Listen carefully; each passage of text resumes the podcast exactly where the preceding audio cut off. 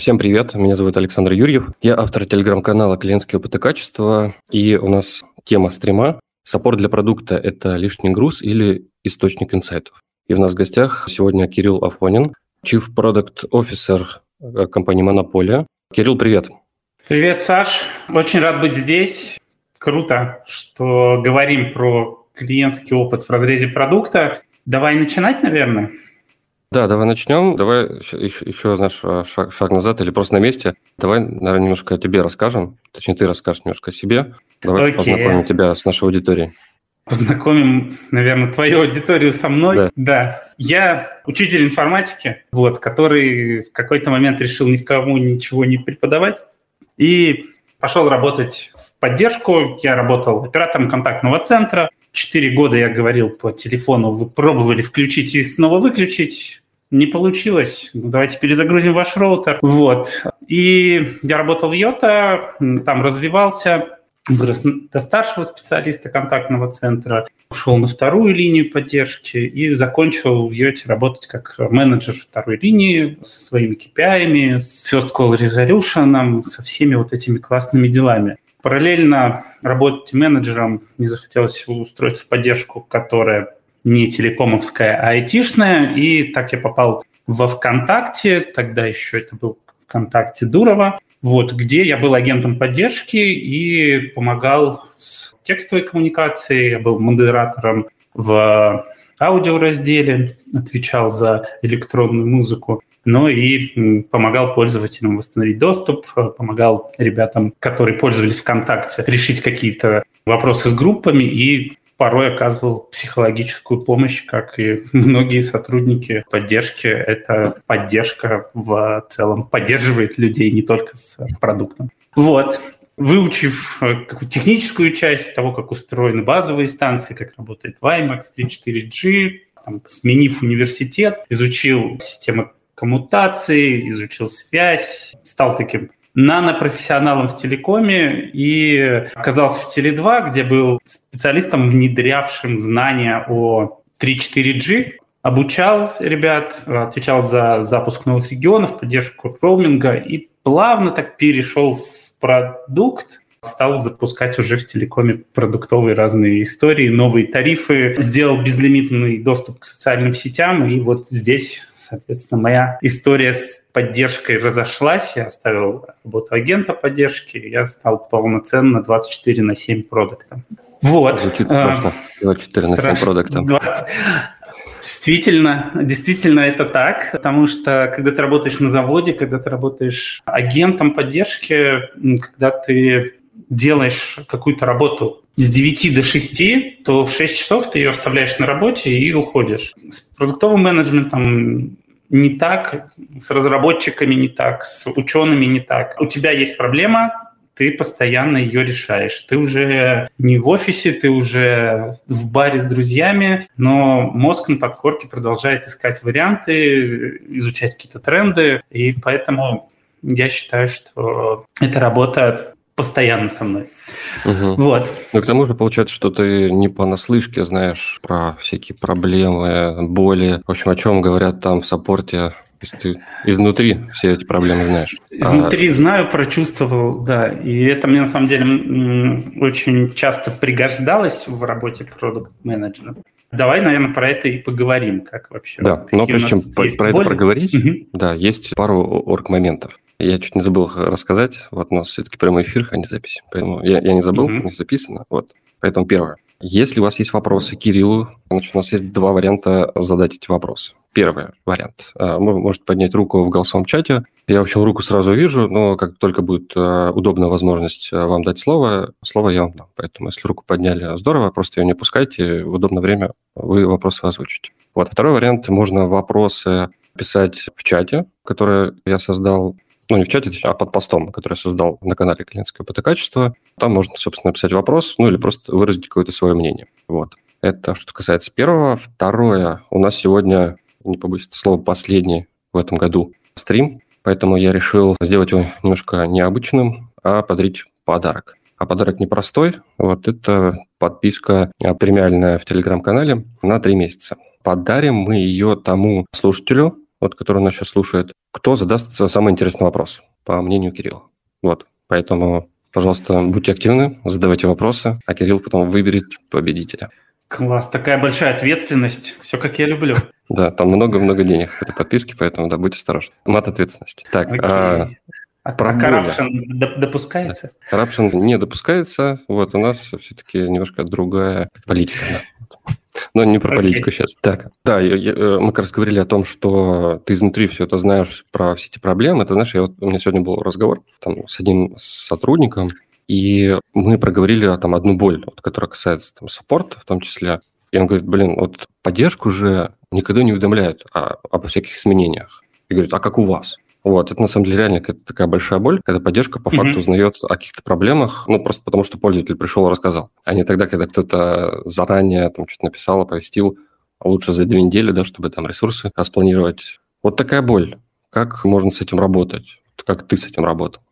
Давай для начала разберемся, почему так происходит. Для этого надо немножко погрузиться в продуктовую работу, в то, как сейчас развиваются продукты и как они строятся. Сейчас есть много инструментов э, в продуктовке. Это АБ-тестирование, прототипирование, какой-то сбор быстрой обратной связи. Если говорить про АБ-тестирование, очень часто выкатываются там несколько вариантов посадочных страниц, несколько вариантов интерфейсов. И мы можем сказать, ребят, смотрите, у нас будет, будут АБ-тесты, но мы их на самом деле перманентно там проводим в B2C. И мы не знаем, что именно останется навсегда, что именно закрепится в э, интерфейсах, и поэтому сложно подготовить инструкцию, рассказать о том, что, ребята, смотрите, у нас в течение следующей недели-двух будет вот так вот выглядеть интерфейс для этой части пользователя, для этой части пользователя будет он вот так вот выглядеть. Пожалуйста, следуйте инструкции А, если видите такое, Б, если видите такое. По-хорошему, это можно делать и даже, наверное, нужно делать, если у тебя большая компания и у тебя вот такие АБ-тесты аффектят десятки тысяч пользователей в каждый момент времени. Поэтому некоторые компании просто принимают такую культуру и говорят, да, у нас поддержка знает, что мы постоянно что-то крутим. И тогда прорастает не процесс оповещения, а угу. процесс постоянного знакомства с продуктом. Называется докфудинг, когда ты постоянно потребляешь этот продукт. Не, не только ты как продукт, не только ты как клиент, а ты как сотрудник компании. Вот. Либо второй процесс, да, когда мы действительно говорим, что, ребята, мы сделали вот такой интерфейс, пожалуйста, посмотрите на него, мы его будем раскатывать 7 числа в 23.00, будьте готовы, что у вас нагрузка вырастет вот настолько. Но это долго, это дорого, и мне как продукту всегда хочется бежать вперед, получать быстрые результаты, да, эта культура быстрой обратной связи, которая живет в продуктовке, она аффектит э, поддержку, саппорт таким образом. Но иногда бывают э, ситуации, когда мы не говорим про АБ-тесты, мы говорим про какой-то новый функционал, который разрабатывался три месяца, полгода. И человек, который его делал, он полностью в нем, он договорился со стейкхолдерами, договорился с бухгалтерией, договорился с маркетингом о том, что будет рекламная кампания, рассылки. Он просто забыл в поддержку прийти. Все мы люди, такое бывает, э, поэтому имеет смысл при столкновении с таким запустить процесс создания какого-то процесса по работе с большими фичами. Угу. Там, ты как руководитель поддержки, скорее всего, столкнувшись с таким один-два раза, придешь ко мне и скажешь, что-то твои продукты мне не рассказывают, что у нас происходит.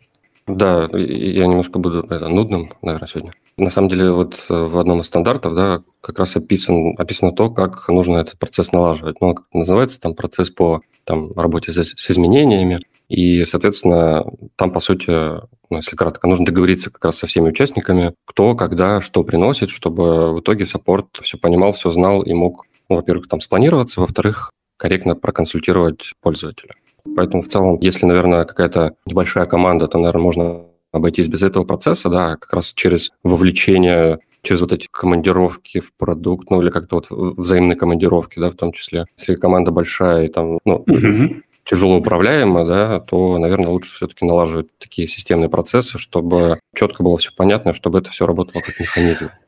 Да, верно, я с тобой согласен. Когда мы говорим про транснациональную корпорацию, про 10 тысяч сотрудников. Мы говорим действительно про стандарты, про вовлечение продукта в работу совместную над COPC. Когда мы говорим про стартап, про компанию 10, 20, 100 человек, здесь лучше работают такие истории, как ты называешь командировки, я их называю дни непослушания, например, там, в Яндекс.Деньгах, где я работал когда-то, мы их устраивали, и можно было два раза в год приехать на несколько дней в другой отдел и полностью разобраться в его работе, сделать какие-то задачи, маркетинг ездил в продажи, продажи ездили в продукт. Кто-то из поддержки, кто интересовался разработкой, становился на спринт разработчиком. Вот, это помогает понять контекст тех людей, помогает, с которыми ты работаешь, помогает понять, почему и как они принимают решения. Про это еще чуть-чуть попозже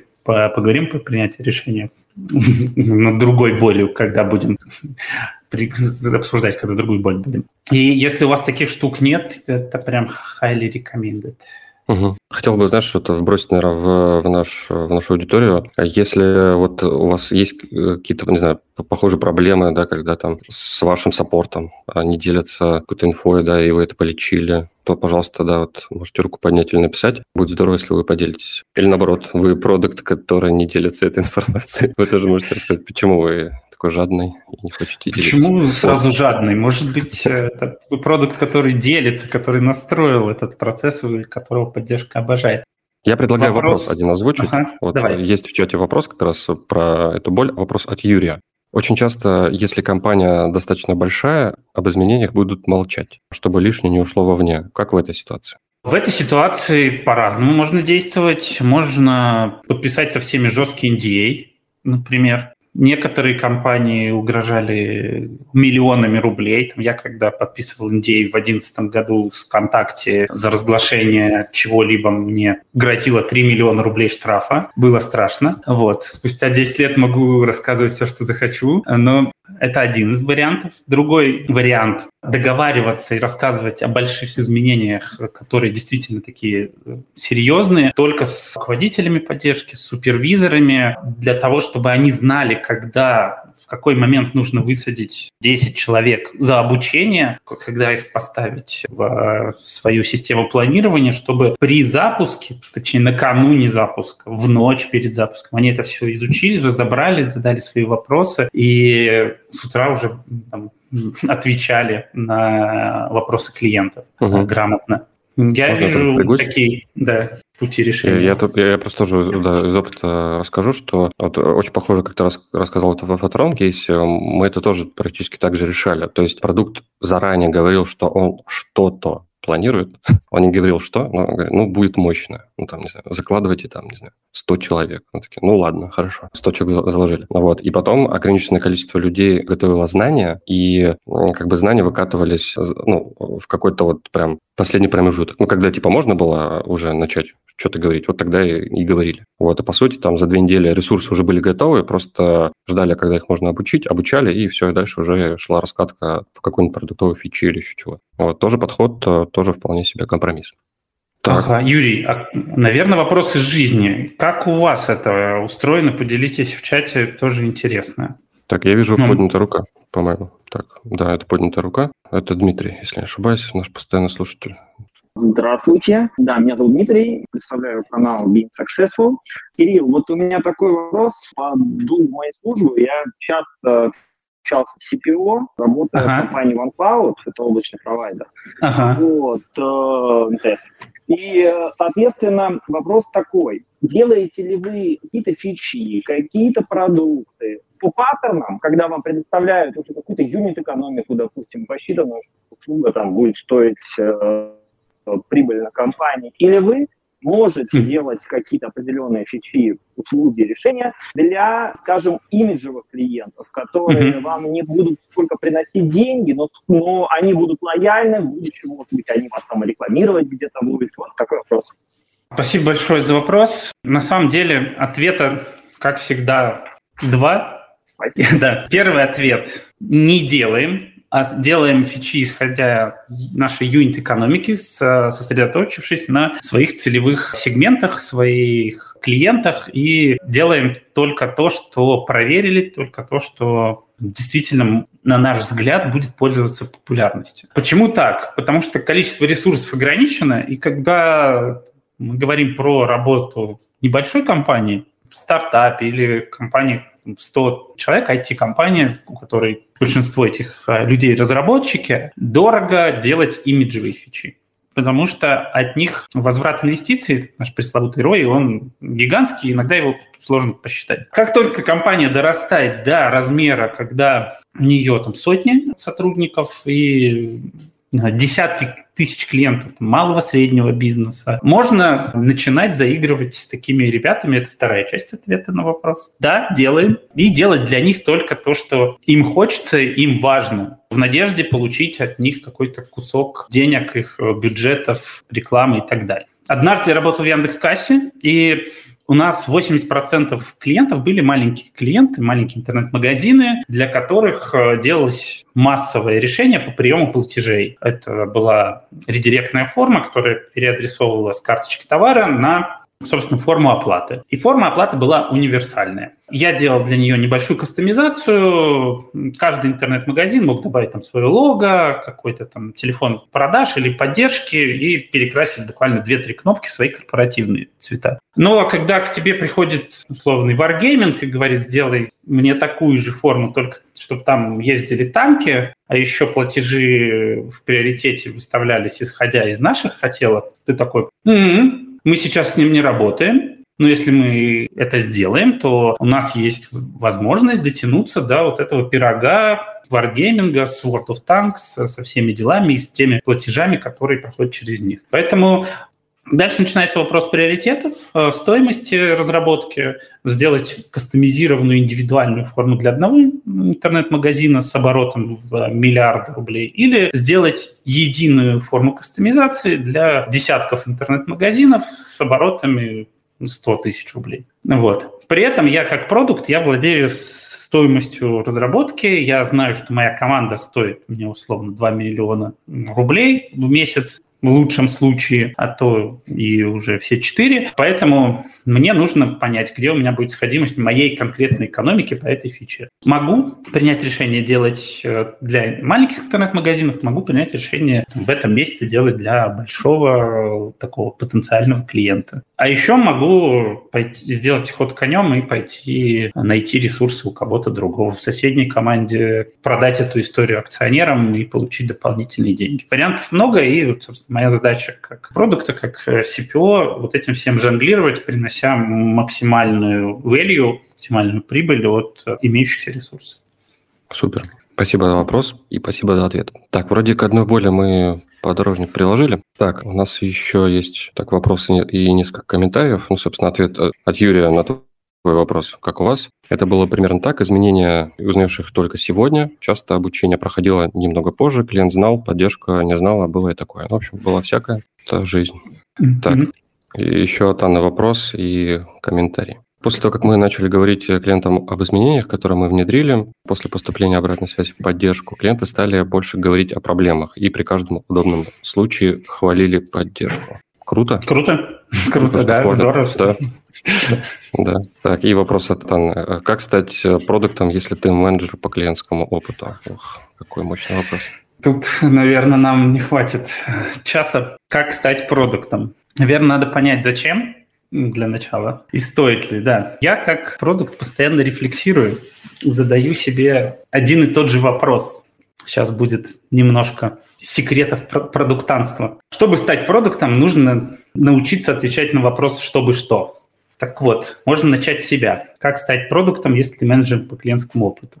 А зачем? А чтобы что? Я стану продуктом, чтобы что? Вот. И дальше этот вопрос можно задавать бесконечное количество раз, когда разработчики приходят и говорят, давайте мы перепилим нашу BD базу данных со на MySQL ты такой, а чтобы что? Вот. Или когда продажи приходят и говорят, у нас есть классный клиент, давайте им сделаем вот эту штуку А почему мы должны сделать эту штуку? Чтобы что? Вот. Поэтому предложение первое – ответить для себя на этот вопрос. Конкретный путь, как стать продуктом из э, менеджера по CX, можно разбирать э, там, индивидуально. Саша, реклама может быть у тебя? Конечно. За, за деньги все возможно. Отлично. Приходите Говори, ко мне.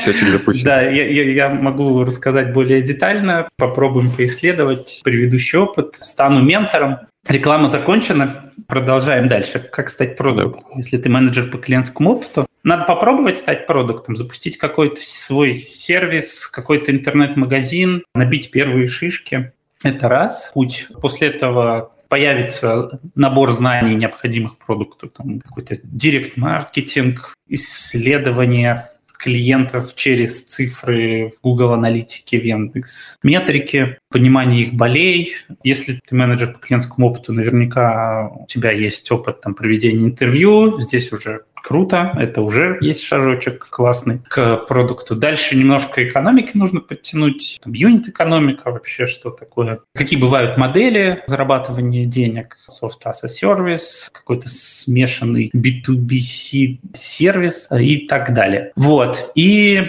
Второй путь э, – искать внутри своей компании какие-то джуниорские позиции, приходить помогать текущему продукту для того, чтобы тебя заметили, увидели, что ты разбираешься как минимум в какой-то из, из каких-то доменах, а их обычно три. Это домен, в котором вы работаете, там, не знаю, условно, вы делаете EdTech. Значит, нужно разбираться в том, как устроены все сервисы, дающие образование. Второе – знание вот этих продуктовых привычек, продуктовой культуры, условного agile, скрама и способов искать вот эти клиентские проблемы. Это второй домен. Ну и третий домен — это деньги, сколько это стоит, как на это можно заработать. Вот. Если два из трех есть, я как там CPO обычно уже разговариваю с этим человеком, потому что что-то одно можно добрать оперативно. Вот. Если подвести итог, то первый вариант – делать что-то свое, Второй вариант э, – стать, искать внутри возможность стать джуном продуктов или оказывать какой-то ассистент своему текущему продукту и да. подаваться на, на открывшуюся позицию. Да, супер. Э, да, становитесь продуктами, если ответите на вопрос «Зачем?». Так, э, чтобы что, да. Это тоже. Вторая боль, о которой хотелось поговорить, это такая тоже, наверное, классическая история. А, практически всегда там саппорт разговаривает с продуктом, да, и что-то приносит а, а, доработать, да, сделайте какую-то штуку, чтобы нам было проще, не знаю, делать, консультировать, решать какие-то проблемы и так далее. Ну, в общем, это может быть все что угодно. И часто бывает, что вот эти хотелки, они, конечно, заносятся в какой-то бэклог, в какой-нибудь ну, предпоследнюю mm-hmm. очередь, чтобы не было обидно. Не в последнюю, а предпоследнюю. Что мы все, все равно думаем о клиенте, но не в последнюю очередь. Вот. А, и как с этим работать? Как э, объяснить, не знаю, доказать э, продукту, что эта штука, которая нужна саппорту, она действительно нужна. И в этом есть какая-то ценность. Угу. Как работать, наверное, прямо сейчас не отвечу. Э, для того, чтобы ответить на этот вопрос, нужно разобраться в том, как э, работает вот этот бэклог продуктовый э, и почему есть приоритеты разного уровня, и почему запросы из поддержки ну, могут годами пылиться в этом самом бэклоге. На самом деле, многие продукты, они приоритизируют свой бэклог, исходя из э, буквально трех э, составляющих. Да, там есть разные модели, способы приоритизации. ICE, RISE, Moscow. Каждая компания изобретает свой фреймворк приоритизации.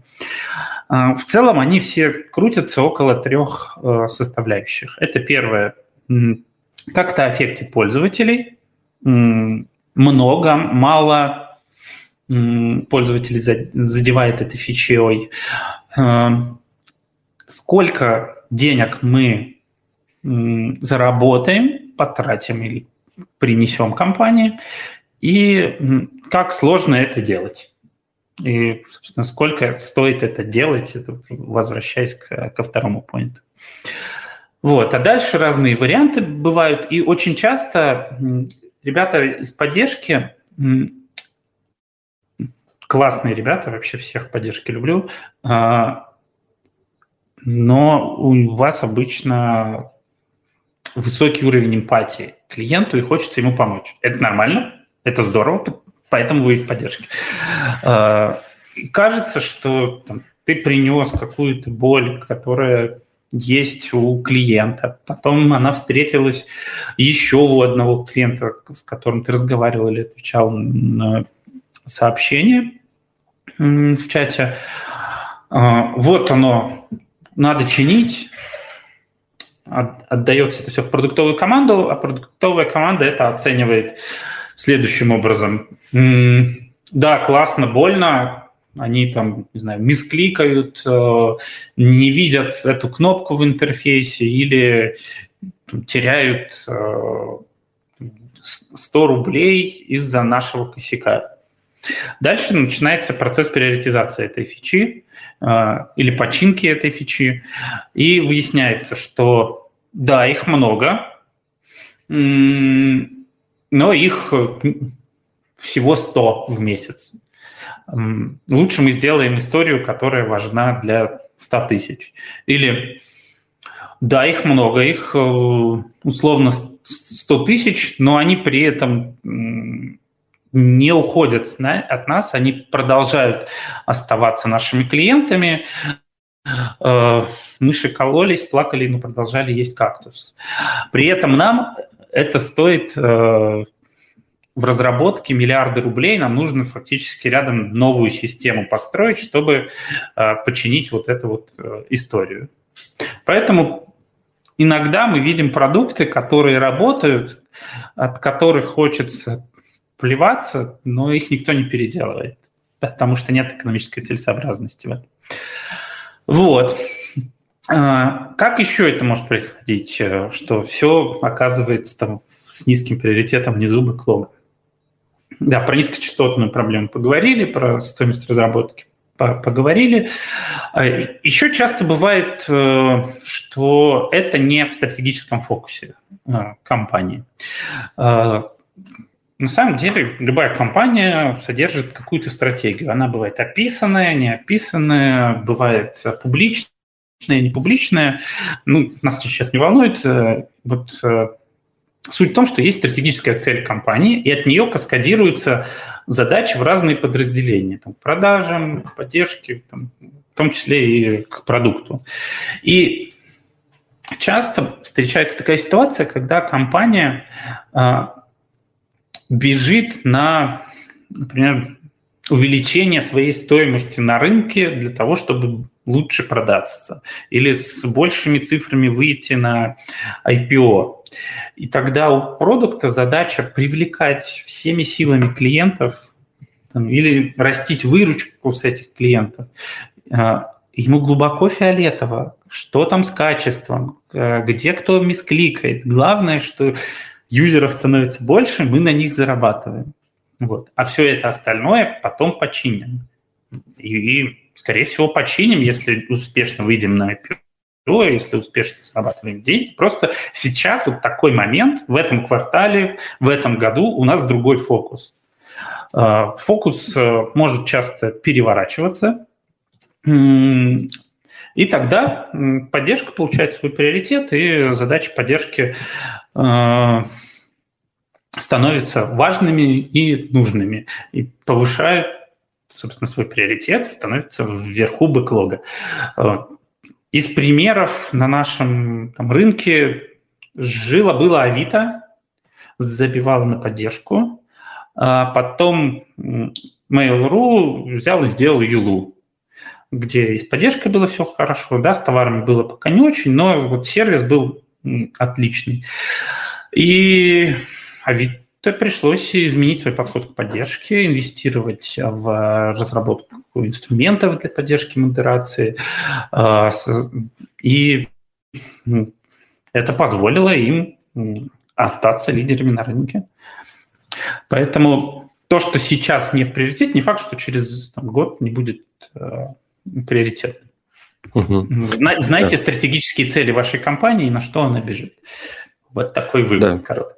Получается, нужно, э, ну, как не грустить, да, а собирать э, всяческие вот эти фичи, которые хочется там сделать, доделать там, для клиента, и просто в нужный момент э, там, подносить или договариваться о какой-то, там, не знаю, приоритизации, доказывая, почему это важно. Вот, да, да.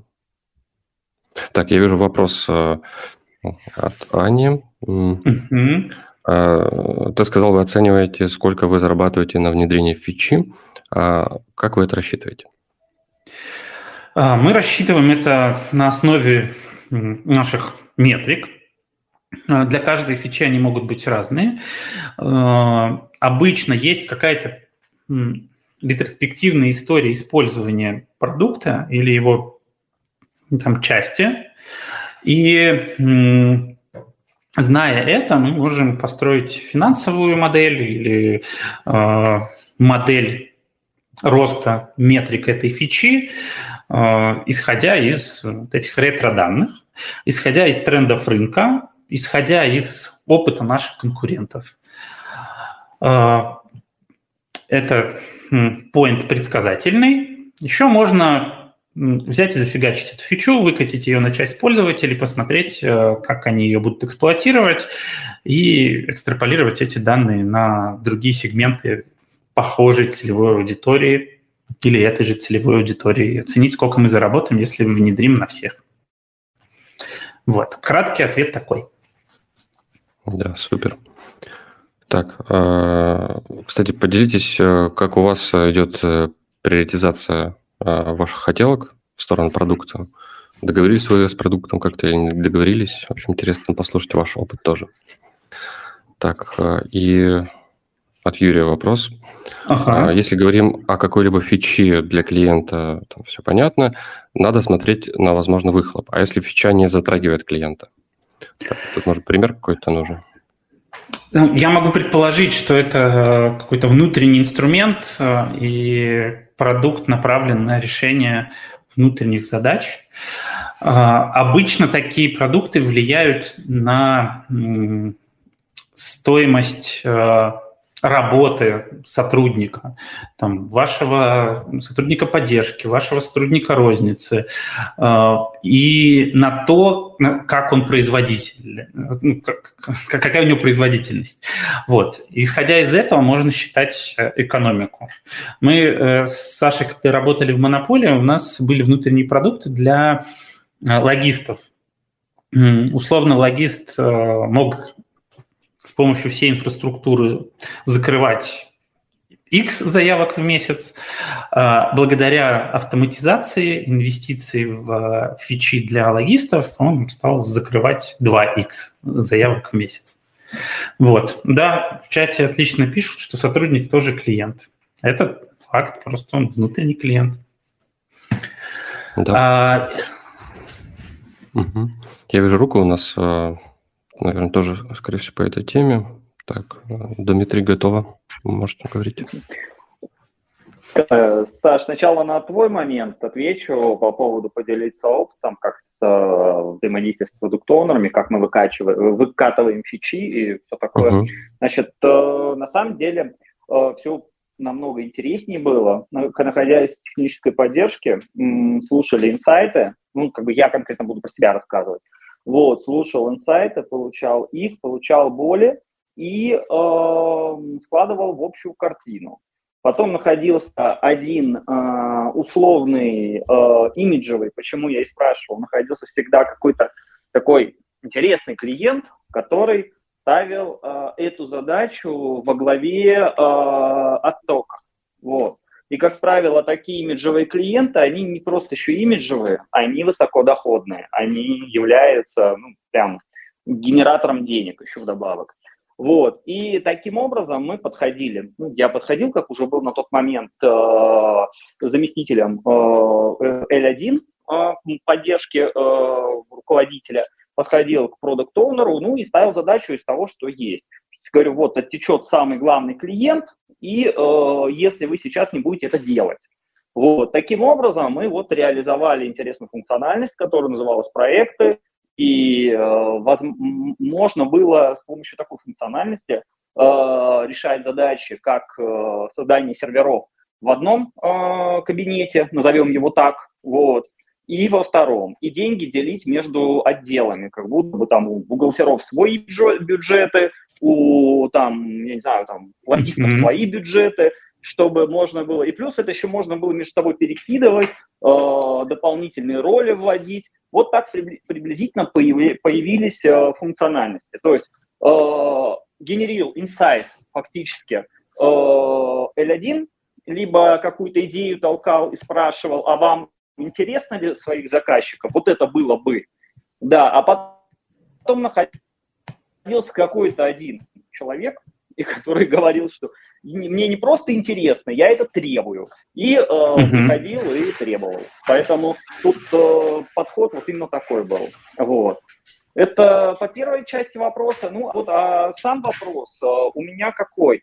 Э, я правильно, если вас понял. То есть э, вы в основном смотрите все-таки на деньги, не на э, как бы э, моральную составляющую клиента. То есть если я как некий, ну назовем его SIX-исследователь, прихожу и говорю, что ну не работает это, это надо исправить. Вот. В долгосрочке это принесет какую-то прибыль. Вот. есть за такие задачи вы, я так правильно понимаю, браться не будете. Вот. Э, отсюда у меня, да, вопрос. Может быть, э, есть смысл как-то вот смотреть не только в денежном эквиваленте, э, а смотреть в том, чтобы клиенты больше приходили благодаря удобности какой-то, функциональности вашей платформы или вашего продукта. Вот. Спасибо. Ага.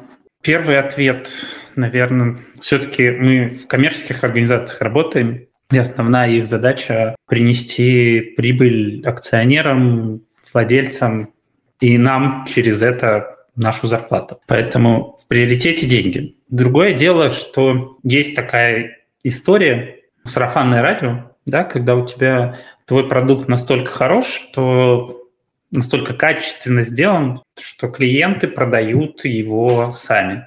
Иногда имеет смысл сделать своей стратегией упор на качество, на качество поддержки, на качество интерфейсов, на быстрое закрытие, бесшовный клиентский путь, вот так вот. Быстрое закрытие возникающих проблем, там, в том числе с помощью разработки. Это может быть стратегией компании, и тогда я как продукт, который, которому каскадирована эта стратегия, буду ставить себе метрики не по LTV, да, lifetime value или revenue выручки, а буду ставить себе метрики по NPS, по тому, насколько у меня прокрашен зеленым CGM, потому что такая цель нашей компании сделать лучший клиентский сервис и за счет этого попытаться продаться. На самом деле, я, честно, не знаю ни одной компании, кроме компании, которая продавала обувь в Америке и потом написала книжку про это, ну, вы наверняка ее все читали, которая это смогла реализовать. Там в России пример с Рокетбанком, пытавшимся в это играть, не сработал. Все-таки деньги победили качество. Угу. Да, да, Дим, спасибо за пример и за вопрос.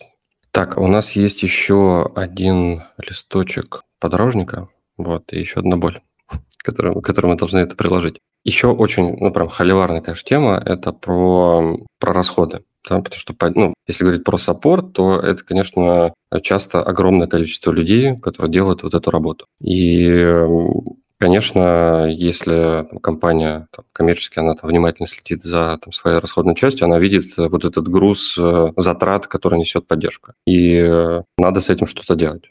Вот что, как, как можно вообще с этим работать, э, с таким грузом в PNL? -ке? У меня сегодня такой ответ все время из двух частей. да, потому что... Налево и направо. Ж, да, да, жизнь сложнее схемы, но попробуем чуть-чуть эту схему построить. Тут надо выяснить, вот у вашего продукта или там, департамента по продукту, с которым вы работаете, развиваете ваш продукт, растите клиентский опыт, есть ли у них поддержка в PNL или нет?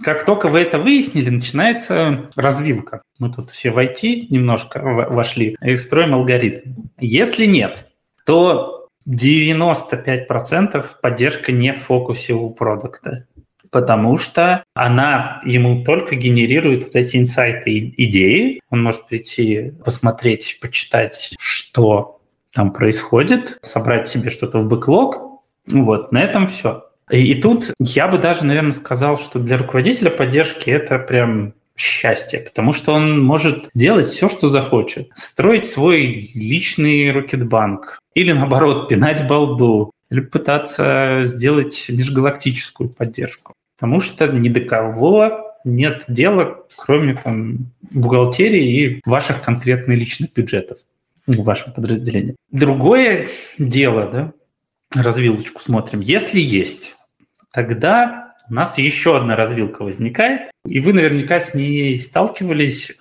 Там два пути. Первый путь. Продукт такой, блин, PNL. Зарабатываю я 10 миллионов, на поддержку трачу 5. Надо что-то сделать. Надо либо, чтобы я тратил 3, либо чтобы поддержка мне еще 2 зарабатывала. И в первом случае начинается оптимизация штата, начинается автоматизация процессов, появляются, в зависимости от сервиса, если он здоровый, Появляются нейросети, которые на входе отвечают на самые базовые вопросы, или IVR там, для разведения звонков. Если продакт не очень вообще понимает процесс поддержки, а он такой про бизнесовый чувак, то вторая история, а давайте поддержка заработает. Там сделать upsell, будет заниматься онбордингом клиентов. И я тут обычно своим продактам бью по рукам, потому что люди, пришедшие в поддержку, не пришли что-то продавать, они пришли за другим. И все апсейлы, кросс-сейлы, они там в штыки воспринимаются, либо ты э, должен сказать, ребят, вот в поддержке у вас возникает отдельный юнит, который занимается конкретно вот этим, и тогда вы в него нанимаете специалистов, которым вот это близко. Продажи близки, и они потом смогут вырасти в мега наших продажников. Вот. Но лучше идти по, по первому пути, потому что никто не любит рутинную задачу. Рутинную задачу лучше отдать роботам. Людей, которые, которым платили зарплату, перевести на более интересные работы. Угу. У нас есть вопрос в чате.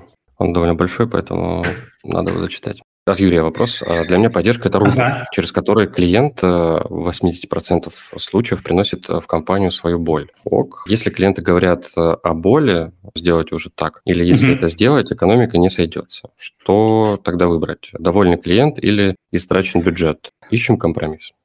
Да, все этим занимаются, если честно. Пытаются найти компромисс, найти вин-вин ситуацию. В последнее время появилось много сервисов типа Kani.io, Help Scout, которые работают на стыке поддержки и продуктовых исследований. Там есть э, возможность голосовать за вопрос. Условно, я как пользователь сервиса могу прийти, написать вопрос, он попадет там, выдачу другим пользователям, и они за него проголосуют, и тогда уже Вася продукт увидит, что ничего себе, 400 огонечков, кажется, это действительно больная история. Надо что-то с этим делать. И он с этими 400 огонечками идет к CPO, идет тем людям, которые дают ему деньги, говорит, ребята, тут вот прям горит. Это боль или это фича, это точно нужно нашим клиентам. Они за нее уже проголосовали, нам даже не надо делать какие-то исследования, давайте херачить. Вот. Поэтому, если у вас такой истории нет,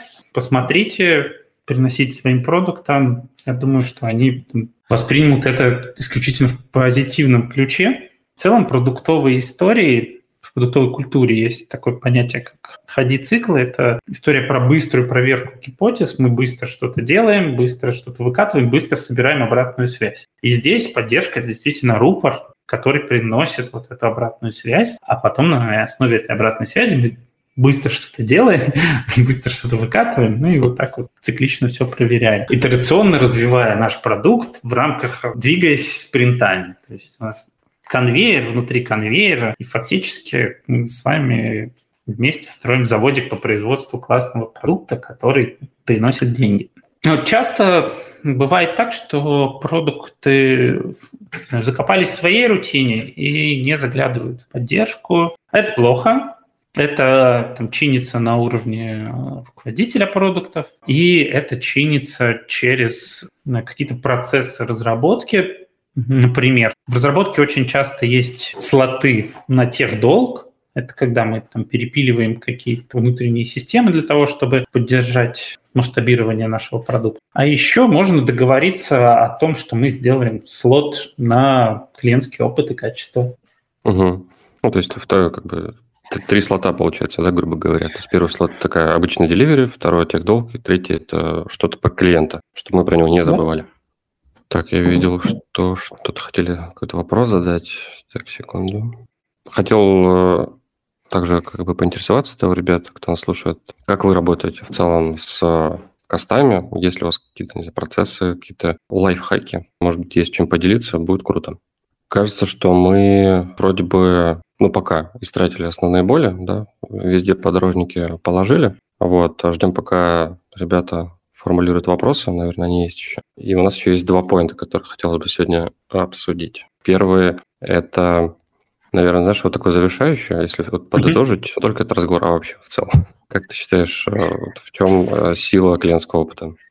Э, сила клиентского опыта для меня это возможность получить реальный опыт использования моего продукта от реальных клиентов. Я занимаюсь докфудингом, да, сам тестирую свой продукт, не всегда являюсь вот даже в большинстве случаев не являюсь своей целевой аудиторией. У меня есть какие-то биосы, конформейшена, еще что-то. Вот. А поддержка — это реально customer voice. Это то, откуда можно достать классные инсайты и потом их реализовать в новые фичи, продукт и принести все, нанести всем пользу. Вот.